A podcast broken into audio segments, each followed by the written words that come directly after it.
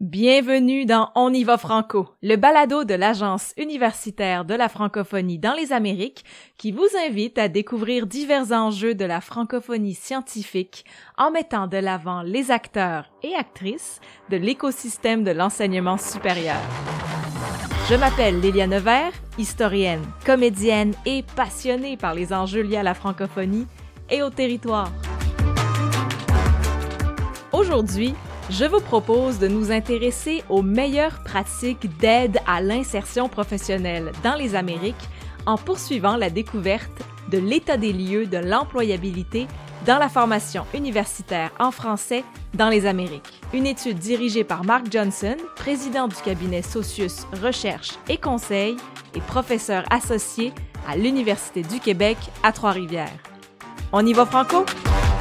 On y va franco, un balado de l'AUF présenté par Lélia Nevers. Dans notre précédent balado, nous avons appris que de nombreuses universités francophones en Amérique proposent à leurs étudiants et leurs étudiantes différents types de soutien à l'acquisition des compétences chargées de les accompagner dans leur recherche d'emploi. Mais l'employabilité, est-ce réellement une responsabilité de l'université? Traditionnellement, la mission de cette institution est double. Elle se doit d'accroître les connaissances par la recherche et les transmettre aux étudiants et aux étudiantes par l'enseignement. Mais la massification de l'université et l'évolution rapide du marché redessinent de plus en plus son mandat. D'après l'OCDE, les établissements d'enseignement supérieur doivent non seulement développer les connaissances des étudiants dans leur discipline, mais aussi les compétences générales, transversale et la capacité à apprendre à apprendre pour assurer l'employabilité des diplômés dans le temps.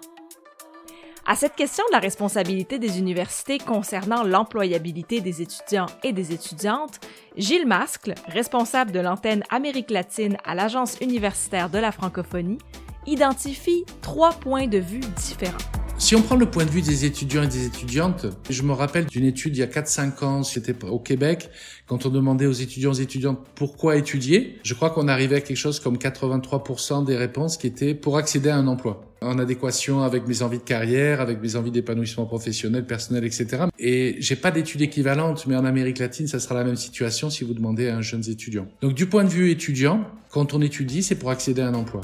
Hmm. L'employabilité est donc une composante très forte de la motivation d'un étudiant ou d'une étudiante à étudier. L'emploi représentant alors une sorte de finalité au parcours d'études. Mais qu'en est-il de l'université elle-même? Du point de vue de l'institution, définitivement, l'employabilité est devenue une responsabilité. Si l'on prend une université d'il y a 40-50 ans, sa mission était de former intellectuellement l'élite qui allait gouverner et faire fonctionner à haut niveau le système socio-économique de la société. Tout ça a fortement changé. Au Canada, par exemple, la Révolution tranquille s'est accompagnée de l'ouverture et de la massification de l'enseignement supérieur. Dans les années 60 puis 70, les universités québécoises ont donc développé un certain nombre d'outils d'accompagnement à l'emploi.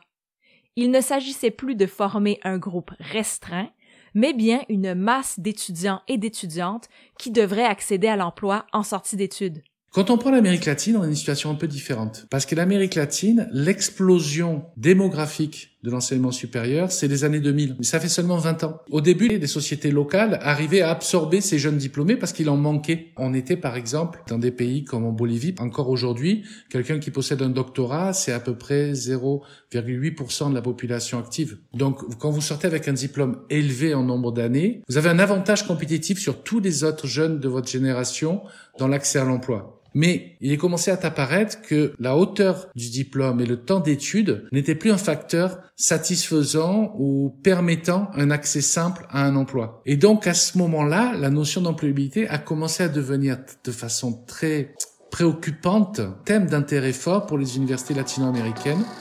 Il y a donc un réel intérêt de la part des gestionnaires de l'université.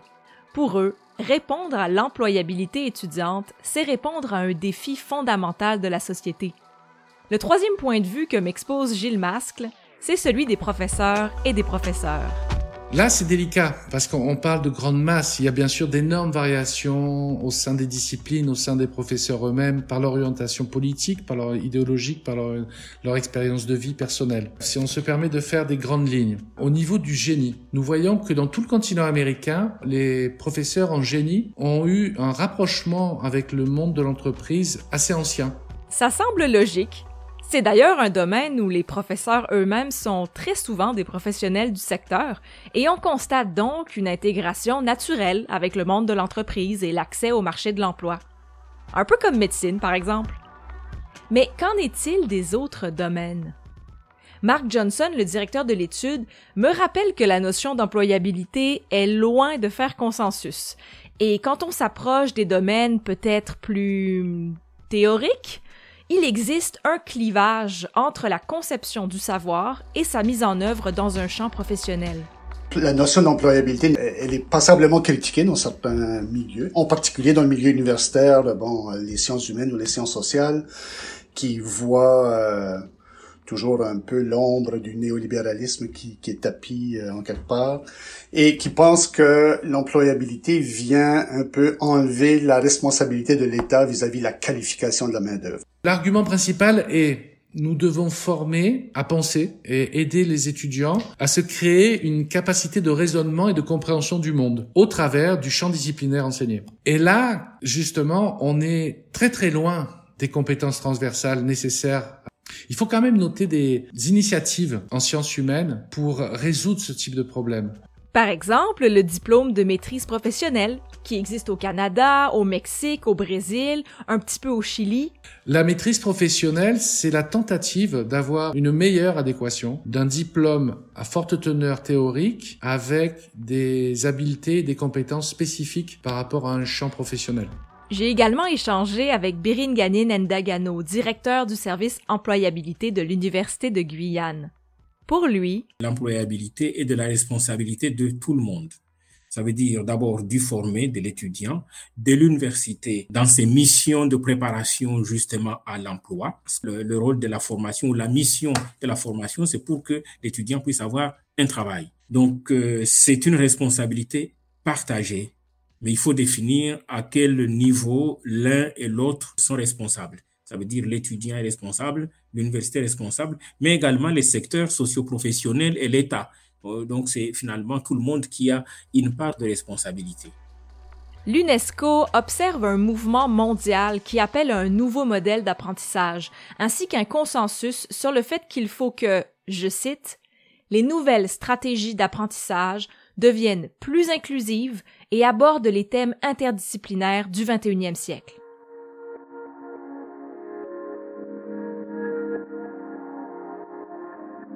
Certains changements sont donc nécessaires pour éviter ce que relève une étude de la Banque royale du Canada. Trop de collèges et d'universités sont encore des usines à diplômes. Aïe, aïe, aïe, aïe, aïe. Il y a des analystes qui parlent d'une déconnexion entre les systèmes. Maintenant, on ne s'attend plus des universités qu'ils délivrent des diplômes qui garantissent qu'il y a une somme de connaissances qui a été déchargée dans les diplômés. Et donc, ça ne suffit plus, ça, pour faire face aux enjeux complexes, euh, disons, du monde aujourd'hui. Les établissements de formation, doivent aider les étudiants à se construire hein, pour devenir des citoyens, des travailleurs, des entrepreneurs, des parents, des administrateurs du bien commun. Ainsi, pour Mark Johnson, l'employabilité est un concept qui va au-delà du simple accès à l'emploi et touche plusieurs aspects de la vie sociale. Moi, à mon avis, dans l'employabilité se cache quelque chose qu'en anglais on appellerait empowerment, qu'en espagnol on appelle capacitation, c'est-à-dire l'effort de construction par l'individu assisté par les institutions, assisté par les employeurs, afin de développer les compétences qui sont requises euh, au 21e siècle dans le monde d'aujourd'hui. Les universités sont donc appelées à une réorientation de leur offre de formation et de leurs programmes, mais aussi à un perfectionnement professionnel. Le monde de l'enseignement supérieur est appelé à prendre de nouvelles mesures dans le cadre des programmes d'études dans le but de développer l'employabilité des étudiants et des étudiantes. Le monde socio-professionnel aujourd'hui est en train d'évoluer. Nous avons des preuves que avoir des diplômes ne suffit plus. Il n'y a plus d'emploi dans les bureaux pour tout le monde. Euh, de plus en plus, chacun doit se chercher, doit créer son travail doit créer son métier, doit créer son emploi. L'étude dirigée par Mark Johnson démontre qu'en complément aux services dédiés à l'employabilité, Plusieurs établissements proposent donc des initiatives auxquelles les étudiants et étudiantes sont invités à participer sur une base volontaire ou encore qu'ils doivent réaliser en tant que portion obligatoire de leur cursus.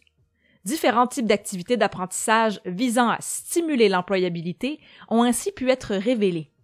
Mark Johnson, le directeur de l'étude, et Virginie Simon, consultante en recherche et communication chez Socius, et qui a notamment pris en charge la partie terrain de cette étude, m'ont présenté les six grandes catégories d'activités d'apprentissage identifiées dans les universités étudiées. La première catégorie est composée des activités de développement de carrière. Donc, euh, celle-ci vise à mettre en œuvre les habiletés opérationnelles des étudiants et de les aider à piloter leur stratégie de carrière. Ce sont carrément des cours crédités où les étudiants apprennent comment ils vont pouvoir évoluer dans leur euh, discipline, dans leur champ professionnel. Par exemple, la Faculté des sciences de l'administration de l'Université Laval a monté un cours qui se consacre essentiellement au développement de carrière. Ce cours s'appelle Identité professionnelle et gestion de carrière. Dans le cadre de ce cours-là, l'étudiant est mis en situation fictive. L'étudiant rencontre un professionnel et avec ce professionnel-là doit monter un projet par rapport à un mandat fictif. La deuxième catégorie est constituée par les activités de développement des compétences. Il s'agit entre autres de formations qui se rapportent aux compétences de base, lire, écrire, calculer, maîtriser les outils numériques, ou encore aux compétences socio-émotionnelles, être flexible, s'adapter, avoir de l'empathie. À l'Université de Guyane, le Bureau d'aide à l'insertion professionnelle organise ce genre d'activité module de euh, rédaction de CV, rédaction d'une lettre de motivation, entretien, euh, préparation à l'entretien d'embauche, des modules de français aussi. Ce sont des modules que nous laissons à la euh, responsabilité des socioprofessionnels. Une troisième catégorie regroupe les activités de recherche et d'intervention en organisation. Sur le terrain, au milieu organisationnel ou chez les employeurs. Donc, c'est des formes de recherche qui sont davantage appliquées que ce que l'on fait le plus souvent à l'université, là, où on cherche à trouver des solutions à des problèmes concrets. Donc ça, c'est euh, intéressant aussi. L'Université d'Ottawa a un programme d'apprentissage par l'engagement communautaire. Donc, ce qui permet aux étudiants de remplacer un travail de trimestre par un projet d'engagement communautaire. L'activité leur permet d'appliquer la matière enseignée en classe et d'acquérir des compétences transférables et de l'expérience concrète, tout en faisant une différence dans la communauté. Les initiatives encourageant les étudiants et les étudiantes à s'engager dans un projet entrepreneurial constituent le quatrième type d'activité répertoriée. Certaines universités vont aider les étudiants à avoir des projets d'entreprise, donc ils vont avoir des incubateurs d'entreprise, faire des concours de développement de plans d'affaires, par exemple, ou de concours de projets d'entreprise. C'est par exemple le cas au Brésil, à Rio Grande do Sul, où est-ce qu'il y a annuellement un marathon de l'entrepreneuriat qui est organisé. Les étudiants, les étudiantes sont invités à soumettre une proposition commerciale qui est basée sur un problème réel de la société, quelque chose qu'on veut résoudre. Ils doivent avoir une description détaillée, ils doivent démontrer que c'est innovateur, ils doivent également se présenter et dire pourquoi eux sont de bons candidats pour résoudre ce problème-là. En cinquième position, on retrouve les traditionnels stages. Ce sont d'ailleurs les activités de développement des compétences liées à l'employabilité que l'on rencontre le plus chez les membres de l'échantillon. Et enfin, la sixième et dernière catégorie concerne les fameux stages de recherche ou d'études dans une université partenaire. La mobilité étudiante est souvent encouragée par les universités et je ne peux à ce propos que vous encourager à découvrir les deux épisodes d'On y franco consacrés à la mobilité étudiante en français dans les Amériques. Donc, au fond, ce qu'on voit, c'est qu'il y a des activités qui sont beaucoup plus classiques au milieu universitaire, qui consistent à transmettre de l'information et des connaissances aux étudiants. Puis il y a d'autres types d'activités qui sont beaucoup plus innovantes, euh, qui introduisent l'apprentissage par l'expérience ou l'apprentissage euh, euh, en milieu de pratique. Et là, c'est la combinaison des deux qui, et surtout le deuxième volet, je dirais, qui, rend intéressante et percutante les, les initiatives d'employabilité. L'inventaire des initiatives en faveur de l'employabilité mise en lumière via l'étude des membres de l'AUF Amérique révèle donc une gamme d'activités d'apprentissage qui peuvent inspirer les universités en quête de diverses stratégies. Elle nous révèle également la part d'implication des employeurs dans le parcours académique des étudiants et des étudiantes. Dans le but d'inspirer et orienté de futurs partenariats entre entreprises et établissements universitaires, Mark Johnson et son équipe se sont penchés sur quatre études de cas de bonnes pratiques des employeurs. Souvent, ce sont les stages qui font le lien entre le milieu universitaire et l'employeur. Mais aussi, euh, parfois, les employeurs participent à la formation des apprentis, donc des étudiants. Euh, ils vont, ils vont être inscrits à même les cours, processus de cours. Et puis, euh, les employeurs aussi vont donner un soutien à l'insertion professionnelle des étudiants quand ils viennent euh, en stage. Et parfois même, ils vont essayer de les retenir pour qu'ils constituent la relève. Donc, ils jouent un rôle actif à ce niveau-là. Ce type de pratique possède de nombreux avantages pour les employeurs, mais aussi pour les institutions. Et ce, même si elles engendrent un certain coût, notamment du fait de la mise à disposition de personnel attitré à la gestion des programmes ou encore à la supervision des étudiants et étudiantes. Certains employeurs rémunèrent également les stagiaires. Mais les principaux coûts peuvent être distribués différemment selon les ententes entre les employeurs et les institutions.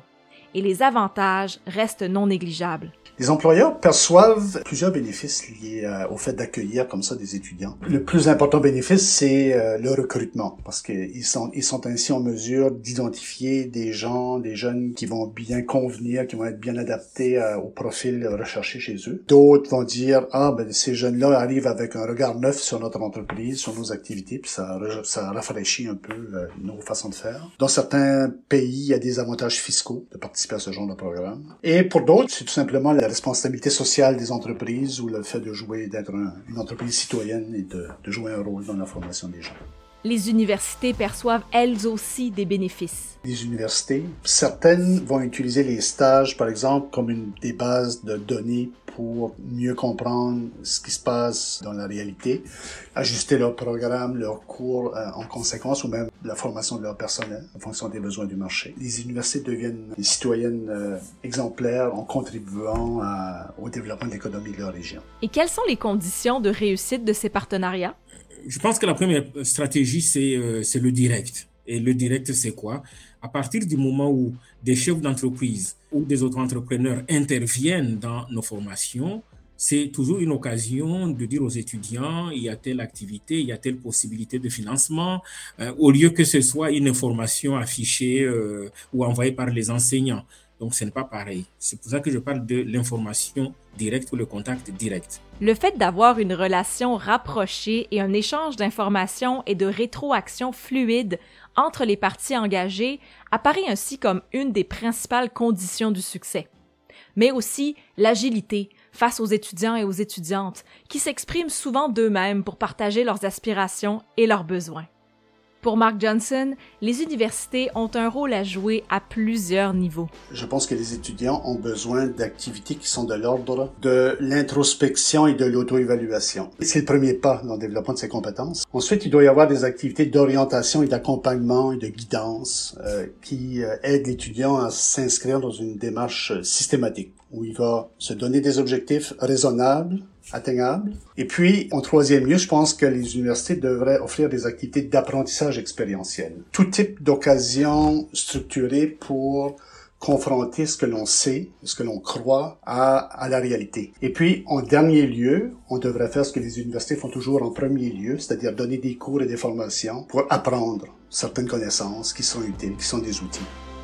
Ainsi, cette étude nous aura démontré à quel point les universités sont de plus en plus appelées à naviguer dans un monde toujours plus modulable et qu'il existe une grande variété d'initiatives favorisant l'employabilité. Ces dernières sont d'ailleurs déjà mises en place dans certaines institutions et peuvent aujourd'hui servir d'exemple aux universités qui envisagent de nouvelles stratégies à cet égard.